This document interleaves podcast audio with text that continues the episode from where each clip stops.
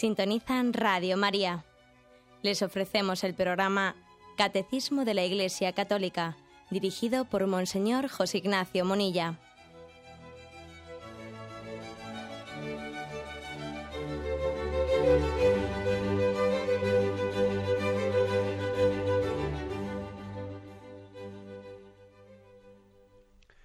Un cordial saludo a todos los oyentes de Radio María. Un día más, con la gracia del Señor, proseguimos el comentario del Catecismo de nuestra Madre, la Iglesia. Hoy es el segundo día que dedicamos a este apartado mmm, que está en los comienzos de la explicación del Padre Nuestro, un apartado que se explaya en qué significa ese nuestro, ese Padre Nuestro. Si primero dedicamos unos programas a explicar la expresión Padre, luego el Catecismo dedica también otros puntos a hablar de la expresión mm, Padre nuestro. ¿Qué matiz le añade esa afirmación de que es Padre nuestro, no únicamente mío? Habíamos quedado ayer en el punto 2788 y lo leo. Como la oración del Señor es la de su pueblo en los últimos tiempos, ese nuestro expresa también la certeza de nuestra esperanza en la última promesa de Dios. En la nueva, la nueva Jerusalén dirá al vencedor, yo seré su Dios y él será mi hijo. Bueno, eh, por lo tanto, una, un matiz más que añade aquí el catecismo para explicar de dónde viene ese nuestro. En el programa de ayer, pues decíamos, ¿no? Como la expresión nuestro nos rescata de una tendencia individualista muy grande Incluso hay que decir que dentro de los paradigmas culturales en los que nos encontramos, el momento actual, porque en eso también suele haber como vaivenes, ¿eh? hay vaivenes culturales en los que hay momentos culturales en los que mm, mm, tenemos más mm, sensibilidad hacia lo comunitario y otros momentos culturales en los que somos más alérgicos a lo comunitario y somos mucho más individualistas. Dentro de ese vaivén de péndulo que suele haber en la historia, ¿no? ¿En qué momento estamos hoy? Sin duda alguna, eh, el momento cultural actual eh, está, es una reacción hacia una tendencia al colectivismo que pudo haber allá, ¿eh? pues por los años, los años 60, los años 70, aquel era un momento en el que en mayo del 68 se presentaba como una especie de, de proposición revolucionaria, comunitaria, colectivista, también el propio marxismo, ¿no? Se presentaba así como un paradigma cultural en el que el pueblo unido y, las reflexiones comunitarias y etcétera, etcétera, la, participación colectiva eh, era muy tendente a aquel momento histórico. Y no me refiero únicamente en cuanto eh, a algún grupo político eh, marxista, no. El momento cultural era muy tendente a lo colectivo, a lo comunitario. En la misma pastoral de la Iglesia en aquellos años pues era muy frecuente que la pastoral juvenil se soliese pues expresar en reuniones de grupos, eh, los jóvenes eh, participaban poniendo ideas en común, etcétera. En aquel momento el trabajo de un sacerdote era, bueno, como intentar también que después cada uno personalizase, interiorizase, que no se quedase únicamente aquello en, expresiones de asamblea, ¿no? Todo el mundo hablar en asamblea. ¿eh? En aquel momento el sacerdote tenía que intentar pasar de una tendencia muy colectivista a una personalización, a una interiorización. Pero es que han cambiado el paradigma y dentro de esta ley del péndulo, en el paso de estas décadas, de estas décadas hemos ido al lado opuesto. Y en este momento, lejos de tener esa tendencia tan grupal, tan colectivista de mm, siempre examinar todo en, en grupo, en asamblea, etcétera, hoy en día todo lo contrario, una tendencia individualista muy grande la sociedad al masificarse, curiosamente, se ha aislado, se ha aislado, no sabemos qué es lo que ocurre en la casa de al lado, al otro lado de, al otro lado de la pared, del tabique tambor de tu habitación, no sabes lo que está ocurriendo, pero sin embargo tú no tienes relación con los de al lado, pero te metes en tu ordenador y en el ordenador ahí estás chateando con alguien que no sabes ni cómo, ni cómo es y, y en el 20 y en el otro eh, estás allí, uno dice, tengo muchos amigos, amigos de qué, si no conoces al vecino de, de la mano derecha, sino, pero tengo amigos en el 20 y allí es curioso, ¿no? el, el paradigma de nuestra cultura ha evolucionado hacia un gran individualismo. La gente abre su intimidad, en todo caso, ante Internet. ¿Eh? Es una manera anónima ¿no? de abrir mi intimidad. Allí proyecto mi intimidad, pero luego después tengo una timidez absoluta y esto también traducido a lo que es la vida pastoral de la iglesia se nota. ¿eh? Así como hace unas décadas, como decía, eh, los jóvenes tenían una prontitud y una proclividad muy grande ¿no? hacia el encuentro grupal, etcétera. Hoy en día estamos en la contraria. Un joven, y también un adulto, pero un joven especialmente, tiene una alergia muy grande a juntarse en grupo con otros, a estar allí expresando su intimidad ante los demás. Mm, eso casi es una especie de tabú, un tabú en el que en el que no se ve el joven, ¿no? fuera de esos ámbitos de expresión, como he dicho, más anónima, de Internet, etcétera. O sea, es decir, que mm, este paradigma de la cultura actual hace que dentro de los vaivenes de la historia hoy en día tengamos una tendencia mucho más individualista que antes. Eso yo se lo escucho mucho a la gente mayor, decir, pero hombre, pero si antes todo el mundo estábamos con todo el mundo y las casas estaban abiertas y los vecinos entraban y compartíamos nuestra mesa fácilmente, muchas puertas ni siquiera se cerraban, en algunos lugares hasta las llaves estaban puertas en la cerradura ¿eh? y uno podía entrar. Y poco a poco se ha ido creciendo en una desconfianza mutua, todo el mundo está aislado, en mi casa, en mi intimidad no entra nadie, etcétera, etcétera. Esta evolución de la cultura, esta evolución, hace que hoy tenga más actualidad que nunca decir Padre nuestro, nuestro, y no solo mío siempre ha sido importante, como os podéis suponer, el Padre Nuestro es un Padre Nuestro de toda la, de, toda la historia, independientemente de, los, ¿eh? de, la ley del péndulo, de los cambios históricos, de los paradigmas culturales, independientemente, independientemente de eso, pero en este momento yo creo que más que nunca. Más que nunca, y porque nos sana, sana una, una de las heridas principales que tenemos. Bien, dice esto el catecismo y, y ahora lo expresa referido también a, a lo que serán los últimos tiempos, porque es curioso que esta oración del Padre Nuestro no solo se adapta a los distintos momentos culturales que vivimos, más colectivistas, más comunitarios o más individuales, es que también se adapta a los distintos momentos de la historia de la salvación. ¿Mm? O sea, por ejemplo, el Padre Nuestro tenía pleno sentido cuando era rezado, cuando era orado en los inicios de la primera comunidad cristiana hace dos mil años. Imaginaros lo que era que el Padre Nuestro era rezado, ese nuestro, Padre Nuestro. ¿Y quiénes eran esos nosotros que decían nuestro? Pues eran los doce apóstoles. Eran nuestro pequeño, ¿eh? pero Jesús se lo enseñó, comenzaron por ellos. Y no digamos nada, yo a veces suelo pensar que cuando los apóstoles, en el momento de la prueba, en el momento de la pasión, huyeron y le abandonaron al Señor y salieron corriendo y allí únicamente quedó María, María sosteniéndole al apóstol Juan. María y Juan rezarían el Padre Nuestro. Y a unas veces echándole un poco de imaginación, yo he pensado lo siguiente, que hubo un momento en la historia de la Iglesia en el que el Padre Nuestro eran dos, eran María y Juan todos los demás habían salido corriendo y no estaban, o estábamos por llegar, estábamos por llegar, ¿no?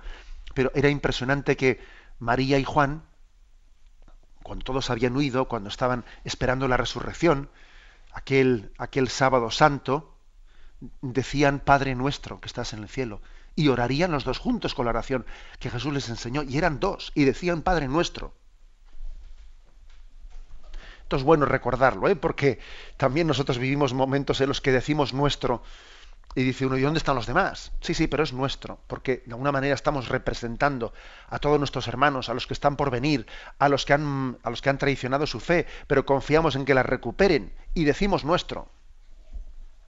Y le representamos a ellos también, aunque ahora no estén aquí ¿eh? para rezarlo, igual que María y Juan representaban al resto de los apóstoles, a los que estaban por llegar. O sea que el, Padre Nuestro pudo ser rezado en los inicios de la primera primitiva iglesia. Y por supuesto es rezado tal y como Jesús nos enseñó en todos los momentos de la historia de la iglesia, como ahora mismo, que vamos peregrinando. Y en toda la historia de la iglesia hemos ido sumando carismas, sumando experiencias, y decir Padre nuestro es pues toda la historia de la Iglesia, todos los cristianos que han venido, todos los carismas se van sumando, ¿no? Cada santo nuevo que la Iglesia da luz es un enriquecimiento del Padre nuestro. Por ejemplo, ¿no? cuando, cuando la Iglesia da luz a Santo Domingo, a San Francisco de Asís, cada vez que un santo ¿eh? entrega su vida al Señor, se enriquece el Padre nuestro. Y cuando decimos Padre nuestro, es más rico, porque es que está dicho también desde el carisma de, de San Francisco de Asís y San Ignacio de Loyola. Y el nuestro se va enriqueciendo. Con el paso de los años, de los siglos, ese nuestro cada vez es más rico. Tiene más matices, ¿no?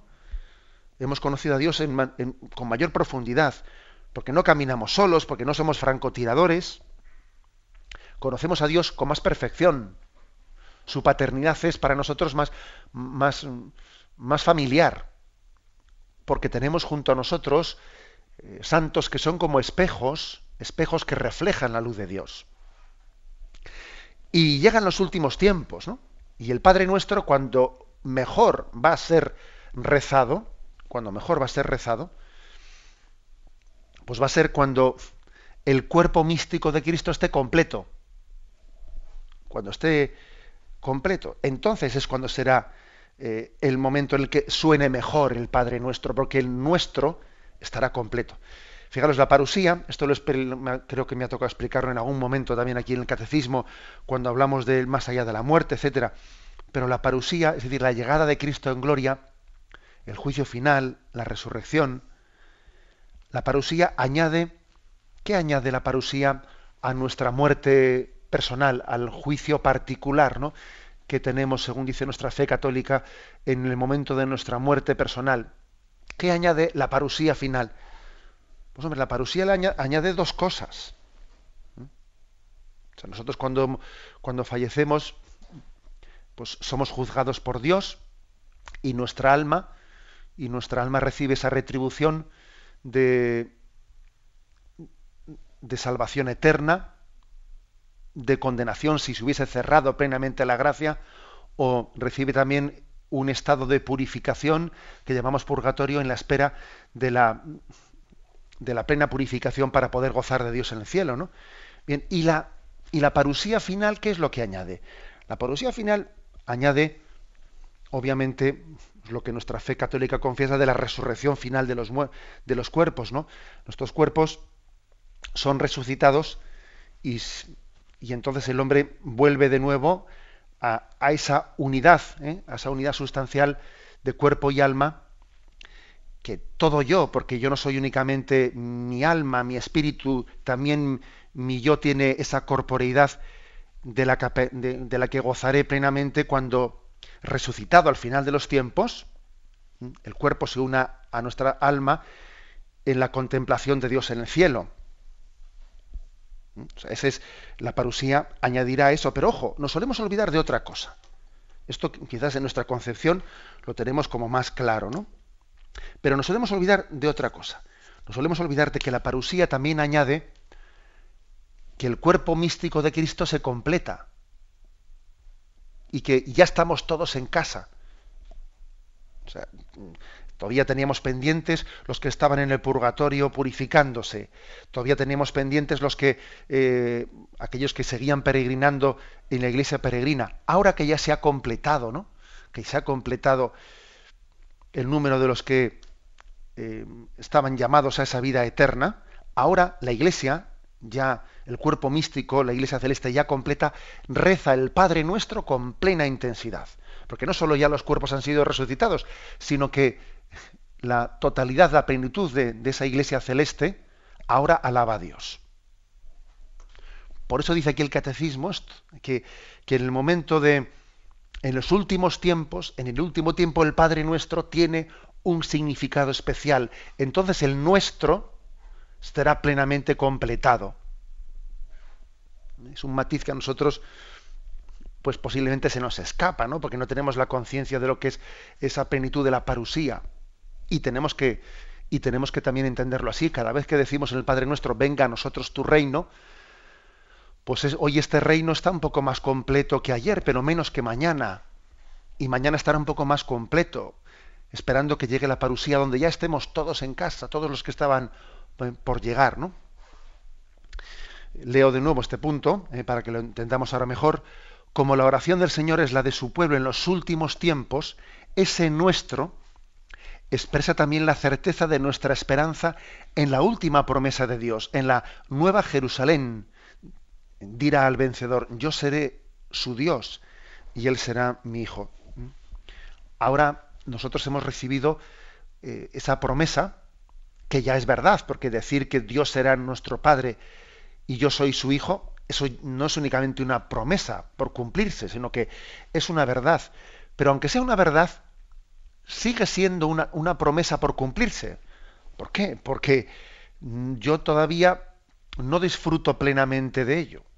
Que Dios sea mi Padre y yo sea su Hijo, aun siendo eh, ontológicamente verdad, sin embargo mi, mi fragilidad, mis incoherencias, mi pecado, hacen que no lo disfrute plenamente. Entonces la, parusía, la, la manifestación de Cristo en gloria, cuando Dios sea todo para todos, entonces será cuando esa promesa será plenamente verdad y disfrutemos de ella con todas las consecuencias, ¿no? De esa promesa de que Dios es mi Padre y yo soy su Hijo. El cielo será disfrutar de esto, de que Dios es mi Padre y yo soy su Hijo. Aquí estamos llamados a disfrutarlo, pero inevitablemente eh, nuestra capacidad de gozarlo y de vivirlo es limitada es limitada en el cielo.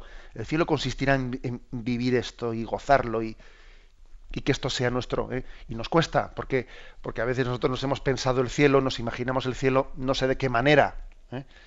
Parece que uno, a veces, la, felicidad es tan, somos tan torpes ¿eh? que no tenemos otra forma de imaginar la felicidad que con placeres, ¿no?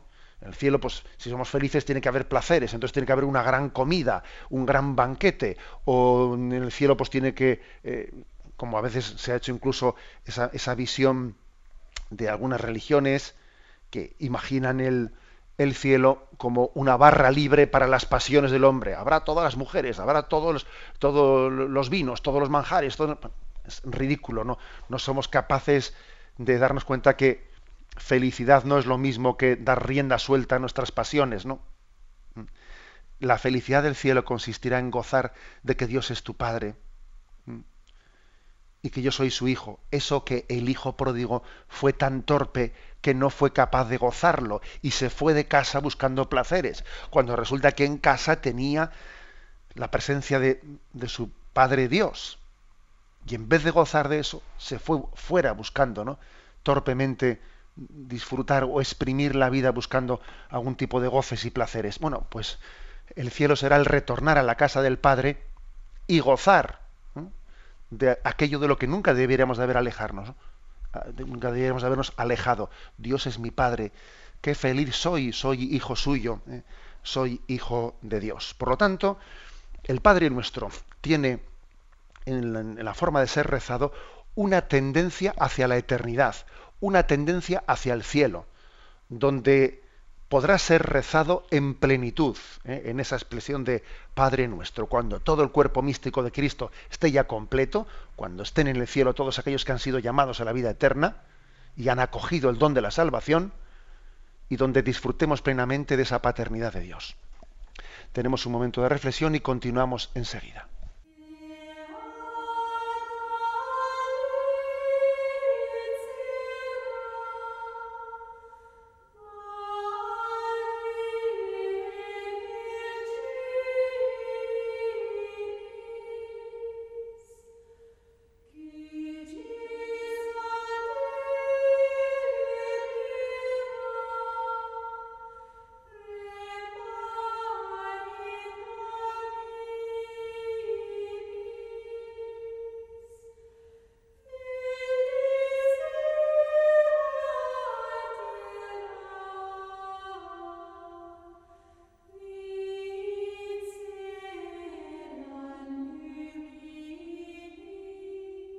Avanzamos y pasamos al punto 2789, donde dentro de esta explicación de qué supone el nuestro, Padre nuestro, dice así, al decir Padre nuestro, es al Padre de nuestro Señor Jesucristo a quien nos dirigimos personalmente. No dividimos la divinidad, ya que el Padre es su fuente y origen, sino que confesamos que eternamente el Hijo es engendrado por Él y que de Él procede el Espíritu Santo. No confundimos de ninguna manera a las personas, ya que confesamos que nuestra comunión es con el Padre y su Hijo Jesucristo, en su único Espíritu Santo. La Santísima Trinidad es consustancial e indivisible. Cuando oramos al Padre, le adoramos y le glorificamos con el Hijo y el Espíritu Santo. Bueno, este punto puede parecer un poco complicado porque se mete así en expresiones de alta teología, pero al mismo tiempo es muy práctico. ¿Eh? porque no hace mucho también había una llamada de un oyente que básicamente preguntaba sobre lo que este punto está aquí explicitando. Yo sé que muchos, eh, que, muchas personas al hacer una lectura un poco ligera del Padre Nuestro o, de algunos pasajes bíblicos, pues sacan la siguiente conclusión. Bueno, entonces claro, si Jesús reza, reza a su, eh, a su Padre y le, y le llama a Dios, Padre Dios, subo al Dios mío y Dios vuestro, bueno, entonces Él no es Dios, porque si, le, si se dirige a Dios, pues vaya lío, ¿no? Mm, vamos a ver, creo que es importante que, que también desde el Padre nuestro aclaremos un poco este tipo de dudas que puedan surgir en nuestro, en nuestro interior. Nosotros, nosotros, es verdad que hay una, aclaración que hacer, ¿eh? que en la Sagrada Escritura eh, muchas veces a la primera persona de la Santísima Trinidad, a Dios Padre, se le llama indistintamente Padre o Dios. ¿Mm? Padre o Dios indistintamente. ¿Mm? Eso vaya por delante. ¿eh? Segunda aclaración, que igual también nos puede ayudar esto.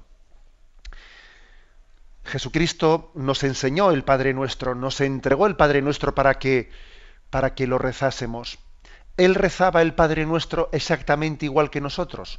Pues no, sin duda alguna no es así. Es decir, Él es verdad que compartió con nosotros su experiencia para que también nosotros, al rezar con a Dios Padre, partiésemos también de esa experiencia de filiación de Jesucristo. Pero no era la misma la forma de rezar Jesús el Padre nuestro que la nuestra. ¿Mm?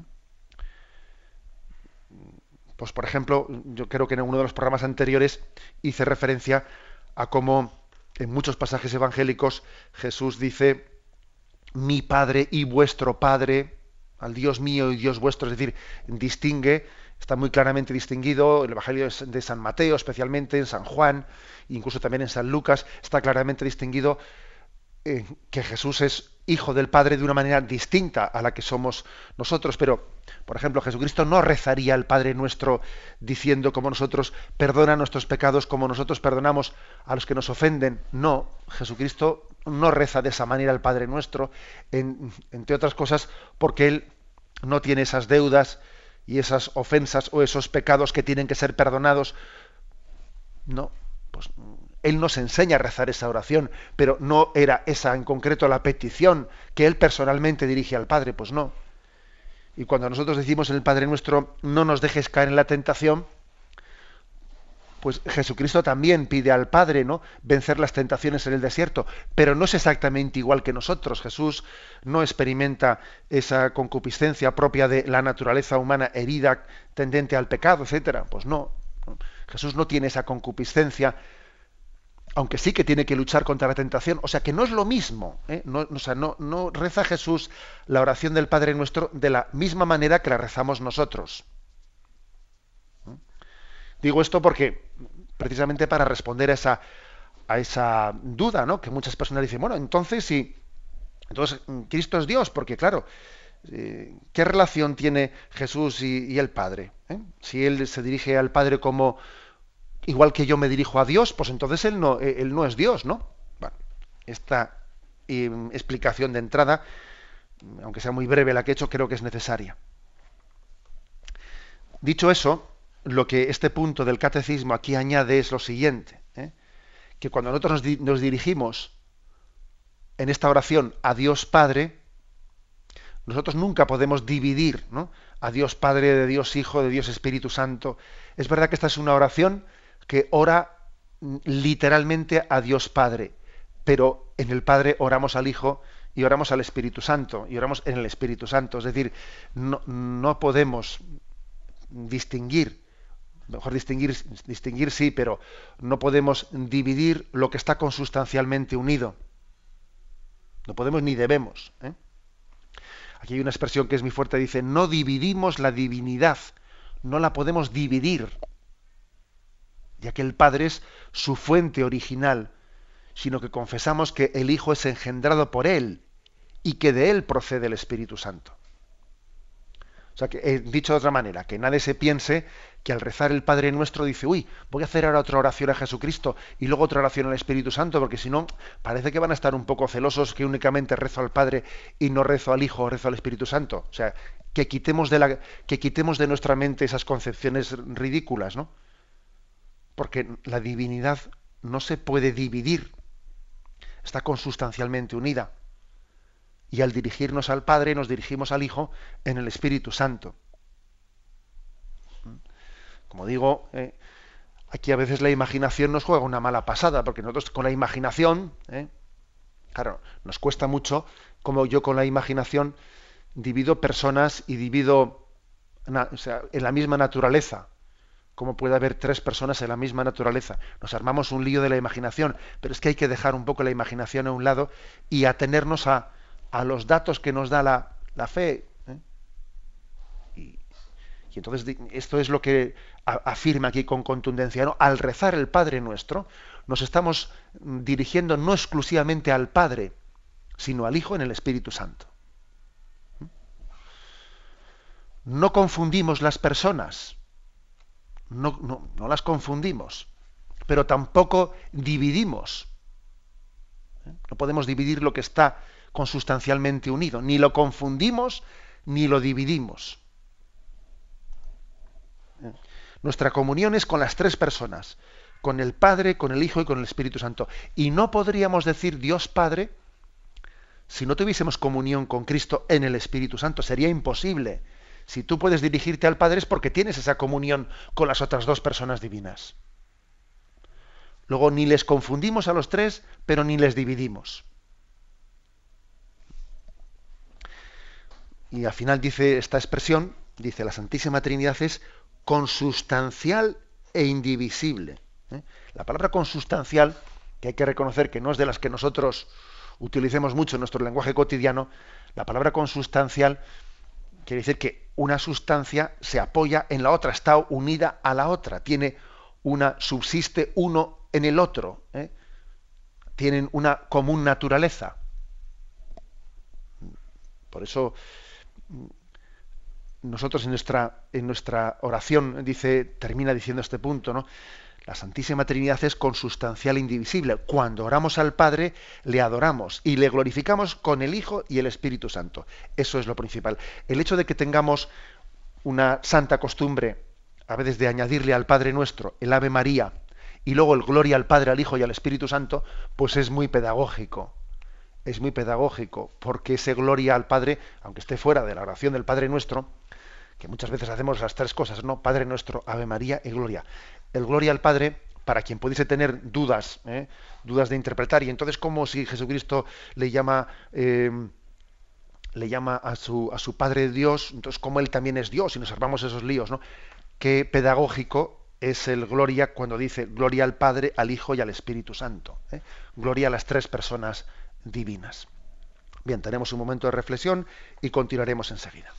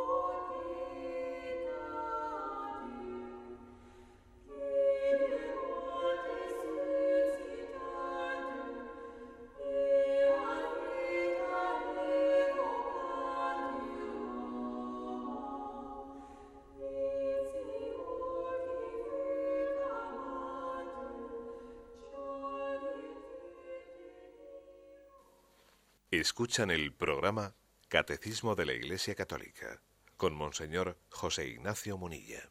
Y pasamos al punto 2790. Hoy, por lo tanto, son tres los puntos que hemos explicado dentro de esta catequesis que quiere decirnos qué significa nuestro, eh, Padre nuestro. Dice este punto, gramaticalmente nuestro califica una realidad común a varios. No hay más que un solo Dios y es reconocido Padre por aquellos que por la fe en su, Hijo único han recibido de él por el agua y por el Espíritu. Han renacido de él, perdón, por el agua y por el Espíritu. La Iglesia es esta nueva comunión de Dios y de los hombres, unida con el Hijo único, hecho el primogénito de una multitud de hermanos. Se encuentra en comunión con un solo y un mismo Padre, en un solo y un mismo Espíritu.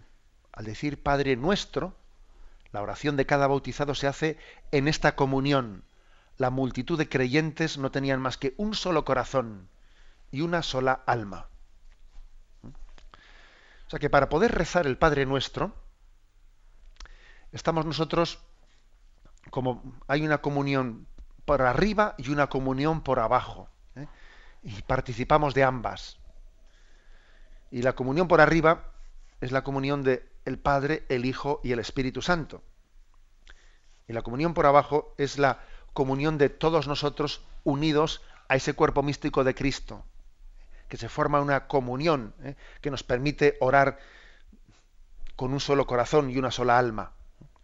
Para explicar esto, el catecismo nos remite al punto 787, donde se decía, desde el comienzo Jesús asoció a sus discípulos a su vida, les reveló el misterio del reino, les dio parte en su misión, en su alegría y en sus sufrimientos. Jesús habla de una comunión todavía más íntima entre Él y los que le sigan.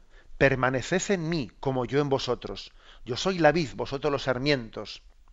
Anuncia una comunión misteriosa y real entre su propio cuerpo y el nuestro. Quien come mi carne y bebe mi sangre, permanece en mí y yo en él.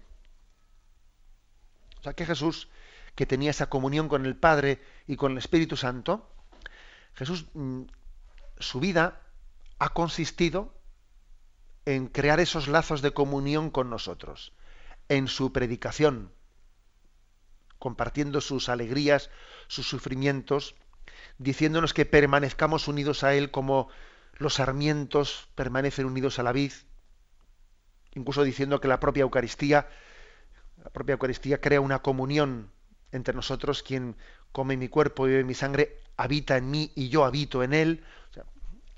toda la vida de Cristo ha sido como crear una comunión con nosotros, que es la que nos posibilita decir Padre nuestro.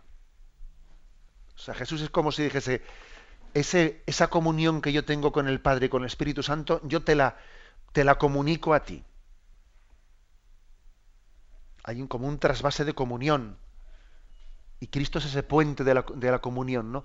De la comunión de la Trinidad se pasa a la comunión entre nosotros un término mm, impresionante es el siguiente, ¿no? que dice aquí, lo hemos leído. La Iglesia es esta nueva comunión de Dios y de los hombres unida con el Hijo único, hecho el primogénito de una multitud de hermanos. La expresión que Cristo es el primogénito, primogénito, quiere expresar que Él ha sido el primero no únicamente el primero en resucitar, sino el primer hombre, hombre Dios, ¿eh? pero el primer hombre que ha estado en plena comunión con Dios.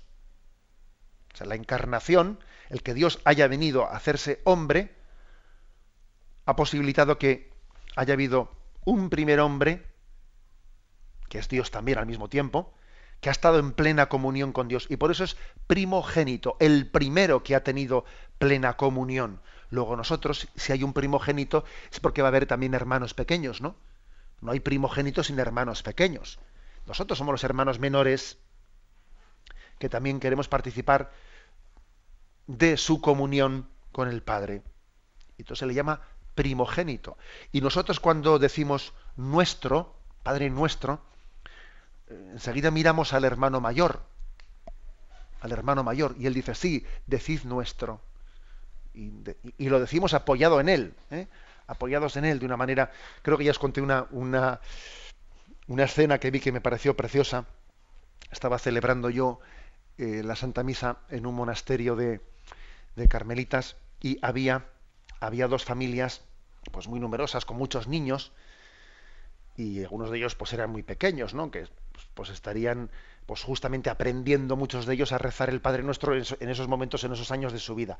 Y llegó el momento del Padre Nuestro y los padres en ese momento se empezaron a mirar la cara de los niños y a uno le giraban la cabeza, le giraban con la mano la cabeza para ver si rezaba el Padre Nuestro, ese que estaban enseñando en casa, a ver si lo rezaban. Y me, me conmovía esa escena porque yo veía esos niños se atrevían a decir Padre Nuestro apoyados en sus padres.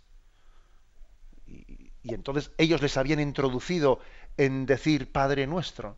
Y, los padres les giraban la cara, tú no estás rezando. A ver cómo mueves los labios, a ver cómo lo dices. Algo parecido nos pasa a nosotros. Que Jesús también nos mira y nos dice, oye, no estás rezando, di Padre Nuestro, porque yo te he enseñado a decir Padre Nuestro. Mueve tus labios, mueve tu corazón, confía en el Padre, porque lo decimos apoyados en el primogénito. En Él decimos Padre nuestro. Porque participamos de su comunión con el Padre, por gracia, por misericordia, pero participamos.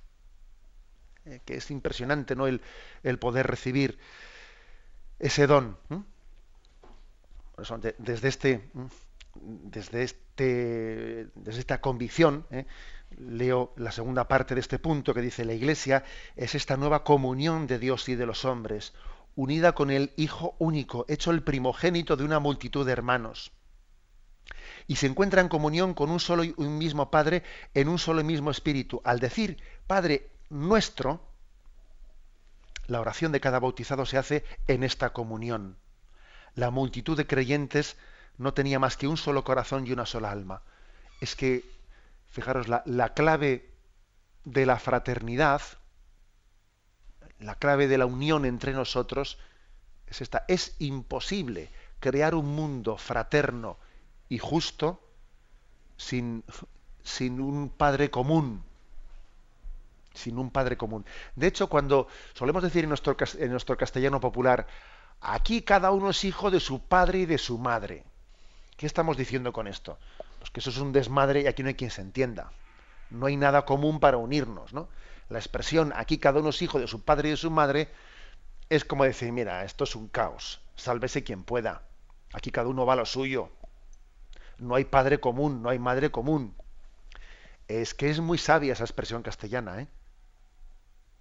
Nosotros no podemos decir aquí cada uno es hijo de su padre y de su madre.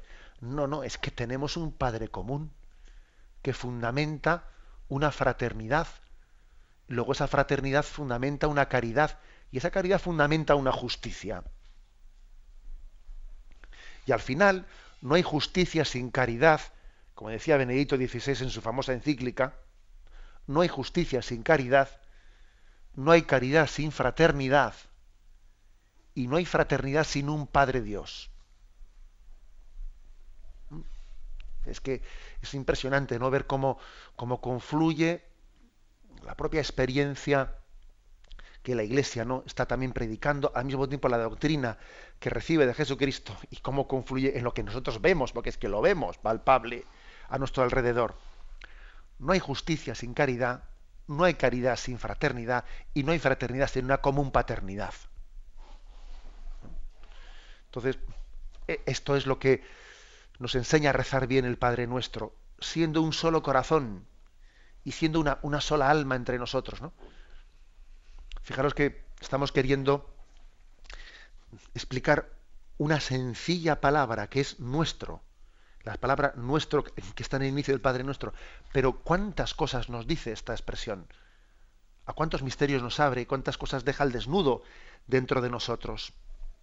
Eh, vamos a pedir a la Virgen María la gracia de, de, rezar esta, esta oración como ella la rezó cuando ella decía Padre nuestro, ¿no? Y era ella la escogida de Yahvé y la que tenía la capacidad de unir a todos los hijos, que tenemos una tendencia, una tendencia a la dispersión que es tremenda, ¿eh? esa tendencia a la dispersión que se produjo en, en la Torre de Babel, simbolizada en ese episodio de la Torre de Babel, esa tendencia a la dispersión, es justo la que María ayuda a sanar cuando ella convoca a los apóstoles a Pentecostés. ¿eh? Pentecostés es el antibabel, el antibabel. Y es curioso que María era necesaria en Pentecostés para que los apóstoles se juntasen, para que no estuviese cada uno. Yo me imagino a María en las vísperas de Pentecostés haciendo todo lo posible para que no faltase ninguno de los doce. Diciendo, oye, Tomás, no me vengas con historias que no puedes faltar. Oye, Pedro, venga. Oye, Matías, oye. O sea, me imagino a María haciendo de ese punto de comunión para que en Pentecostés pudiese venir el Padre, el Espíritu Santo, y se pudiese decir Padre nuestro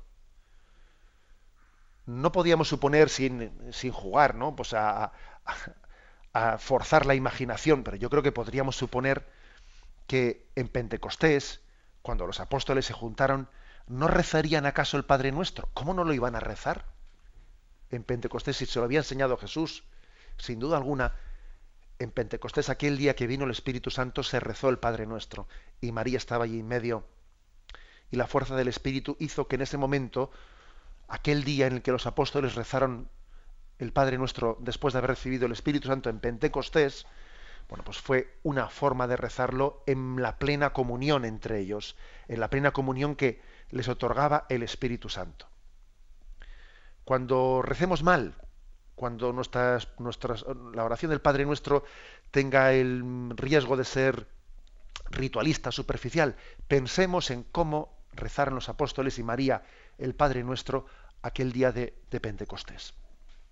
Lo dejamos aquí y damos paso a la intervención de los oyentes. Podéis llamar para formular vuestras preguntas al teléfono 917 107 700. 917 107 700.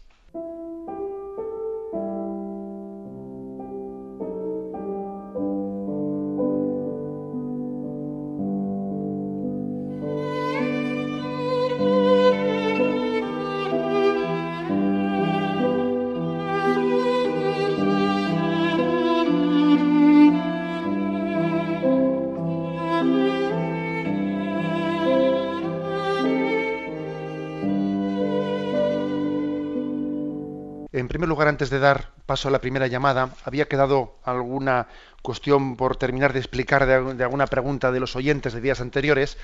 Recordaréis que hubo un oyente que hizo la pregunta sobre una pregunta litúrgica, era sobre cuál era el momento en el que debíamos de, levantarnos, cuál era la postura litúrgica en el momento de las ofrendas. ¿eh? Y también preguntaba sobre cuál era el momento, o sea, cuál era la postura litúrgica después de haber comulgado. Bueno, y hubo ahí una pequeña, yo dije una explicación, que luego alguno decía, bueno, pero parece que ha habido algún cambio, etcétera. Bueno, he hecho una consulta, ¿eh? alguna consulta en la congregación, en la congregación del culto divino, y vamos, la respuesta es la siguiente. ¿eh? El, momento de ponerse en pie eh, cuando estamos en las ofrendas, tal y como lo dice el ritual que tenemos en nuestros misales, es el momento, después de haber dicho, orad hermanos para que este sacrificio mío y vuestro, se responde, el Señor reciba de tus manos este sacrificio para la alabanza y gloria de tu nombre, para nuestro bien y de toda su santa iglesia. En ese momento el pueblo se pone en pie y el sacerdote eh, reza la oración de ofrendas. ¿Qué ocurre? Pues que algún oyente se ve que estaba enterado de que en la última edición de la ordenación general del misal romano se ha introducido también eh, la, sugerencia de que uno se ponga en pie antes de esa invitación, orad hermanos. ¿Mm? Bien, pero lo cierto es que esta nueva redacción no, no, no ha entrado en vigor en España, ¿eh? porque no entraría en vigor en España hasta que la congregación para el culto divino de, de la Santa Sede no dé el reconocimiento a la nueva edición del misal romano en español. ¿Eh? y por lo tanto, mientras que eso no esté eh, concluido, eh, la, respuesta que di yo es la, correcta. Es decir, que el momento de ponerse en pie es justo cuando el sacerdote, después de esa invitación, ora a hermanos, después se pone el pueblo en pie y se reza esa oración de ofrendas. Es posible que en la nueva edición del misal romano eso sea, sea cambiado, pero eso no está aprobado para España, por lo menos para España, con lo cual mm, dejémoslo ahí. Es que tenemos oyentes que van muy rápido y consultan internet y ven que en otros países, pero digamos que en España está en este momento así. Y la segunda cuestión es la siguiente, ¿no? Yo, yo quizás en esto no respondí correctamente. ¿eh? Eh, la postura litúrgica para el momento de la comunión es la siguiente. Todo el tiempo que dura la distribución de la Sagrada Comunión, los fieles y los concelebrantes permanecen en pie. Y terminada la distribución de la Eucaristía y hecha la reserva, los fieles y los celebrantes se sientan. Se admite también que pueden arrodillarse en vez de sentarse. ¿eh? Pero se sientan después de haber hecho la reserva. Y después se está bien, se ha sentado de rodillas, ¿no? Eh, se está mm, en ese silencio sagrado, y después cuando el sacerdote dice oremos, se pone todo el mundo en pie. Bien, esto es estrictamente así, ¿eh? tal y como la liturgia, lo que ocurre es que es verdad que en muchos lugares pues no se está eh, de pie todo el mundo hasta que se reserva, pero como la pregunta es estrictamente cuál, qué es lo que la liturgia eh, prescribe para nosotros, pues ahí doy la respuesta. Durante el tiempo que dura la distribución de la Sagrada Comunión, los fieles están de pie. Y el momento en que se reserva en el sagrario, en ese momento se sientan y también se permite arrodillarse hasta que el sacerdote diga finalmente oremos y todo el mundo se ponga en pie. Bueno. Damos paso a un, primer oyente. Buenos días, ¿con quién hablamos? Eh, buenos días, monseñor. Mi nombre es Alberto. Adelante, Alberto. Eh, en este misterio de Padre, Hijo, Espíritu Santo, el Espíritu Santo em, revela al Padre en el Antiguo Testamento, después al Hijo, y el Espíritu, mi pregunta claramente, eh, hasta que Jesucristo no es glorificado, no envía el Espíritu Santo, aunque el Espíritu Santo, que existe desde siempre, eh, está actuando en la historia. Mi pregunta es la siguiente, ¿alguien no bautizado tiene el Espíritu Santo o lo tiene desde fuera, no desde dentro? ¿O el bautizado es el que lo tiene desde dentro? Estoy un poco confundido en eso. No sé si alguien no bautizado o que sea de otra religión es verdad que podría actuar el Espíritu Santo, pero mm, ¿cómo actúa en un cristiano, en un bautizado el Espíritu, y cómo actúa en alguien que no es, por ejemplo, un judío? Gracias. Pues sí, la verdad es que gracias a ustedes y lógicamente es un misterio que yo tengo que, no puedo pretender, no yo pues eh, desvelarlo, sino dar algunas pistas. No, primero decir que cuando Cristo en su glorificación infundió en plenitud el Espíritu Santo, no quiere decir que antes de su glorificación el Espíritu Santo no estuviese también actuando entre nosotros, ¿no? Eso es igual que el sacramento de la confirmación, en el cual se nos da la plenitud del Espíritu Santo, pero no quiere decir que antes el Espíritu Santo no actuase en nosotros. ¿eh?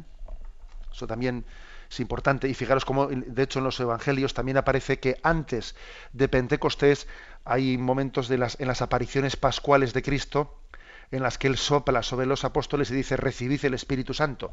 Luego, el momento de la, de la, cumbre mm, de Pentecostés no es un momento puntual desconectado, como si antes no hubiese existido el Espíritu. Y esto, esto proyectado en la segunda parte de la pregunta que usted hace también ilumina. ¿eh? Obviamente, el Espíritu Santo actúa, actúa en todos nosotros, y aunque actúa a través de los sacramentos en los que somos miembros de la Iglesia de una manera muy especial, porque el Espíritu Santo nos sella, eh, se habla en la tradición de la explicación de los sacramentos en la historia de la Iglesia, se habla de que nos marca con su sello de una manera permanente, el que es bautizado, el que es confirmado ha sido sellado por el Espíritu, ¿no? Obviamente el que no ha sido bautizado no tiene ese sello, ¿no? Pero el hecho de que no tenga ese sello no quiere decir que no tenga también la gracia, el influjo del Espíritu Santo. ¿eh?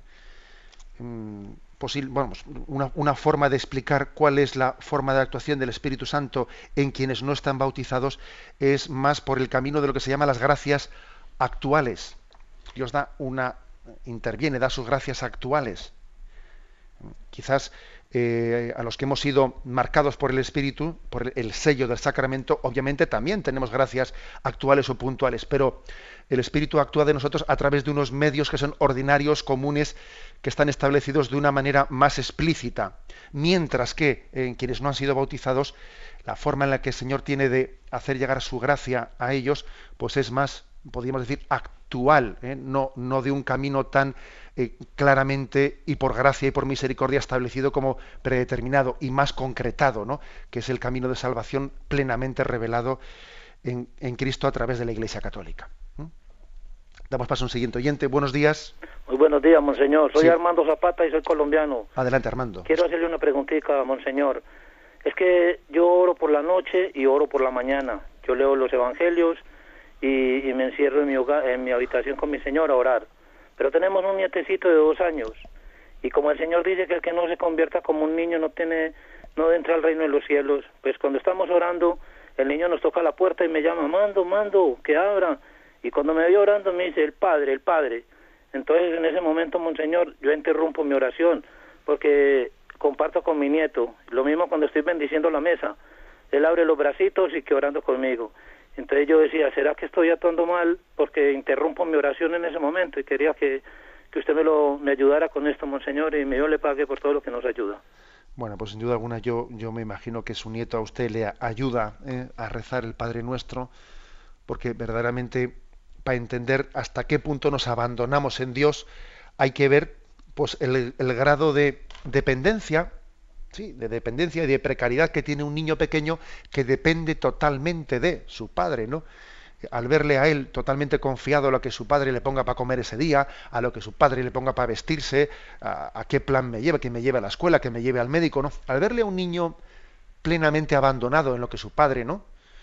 haya dispuesto para él, uno se puede imaginar de qué manera nosotros tenemos que orar al Padre en la plena confianza de su providencia. ¿eh? Yo creo que los niños nos enseñan a orar, eh, obviamente.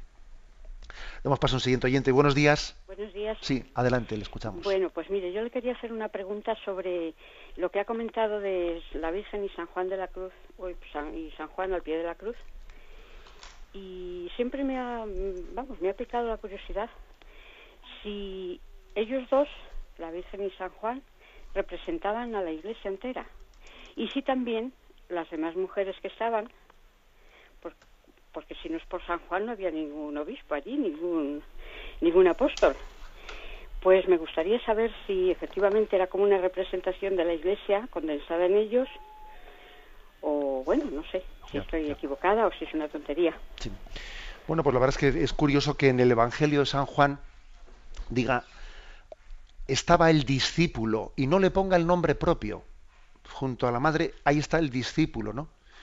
y, Curiosamente, que desde luego Juan, San Juan es de los que no da puntada sin hilo, porque es que la verdad es que el Evangelio de San Juan es un evangelio contemplativo que está escrito con todo el sosiego de quien lo ha escrito con más tiempo, ha sido elaborado con más tiempo y no se da puntada sin hilo. El hecho de que no se diga estaba allí San Juan, no, no se dice el nombre propio, lo deducimos que era él, ¿no? Estaba el discípulo, en ese el discípulo estamos cada uno de nosotros, está representada la iglesia, y el hecho de que ahí le diga ahí tienes a tu madre mujer, ahí tienes a tu hijo, ¿no? Está también, por lo tanto, incluso ni se dice el nombre propio de María, ni se dice el nombre propio del discípulo. Se nos recuerda que ella es madre y a ella se le recuerda que él, o sea, nosotros somos discípulos y se nos pide que, le cojamos a ella como cosa nuestra, como en nuestra casa, que esa maternidad de María ofrecida por Cristo en el momento de su muerte en cruz, pues lo recojamos como el mayor de los testamentos, el mayor de los dones y de las gracias, para que no perdamos nunca ¿no? Esa, eh, ese testamento de Cristo sellado con su muerte y resurrección. ¿eh? Creo que eso es lo, pues el gran testamento. por tanto, la intuición que tiene usted, yo creo que es una intuición bien, bien encaminada. Bueno, tenemos el tiempo cumplido. Me despido con la bendición de Dios Todopoderoso, Padre, Hijo y Espíritu Santo. Alabado sea Jesucristo.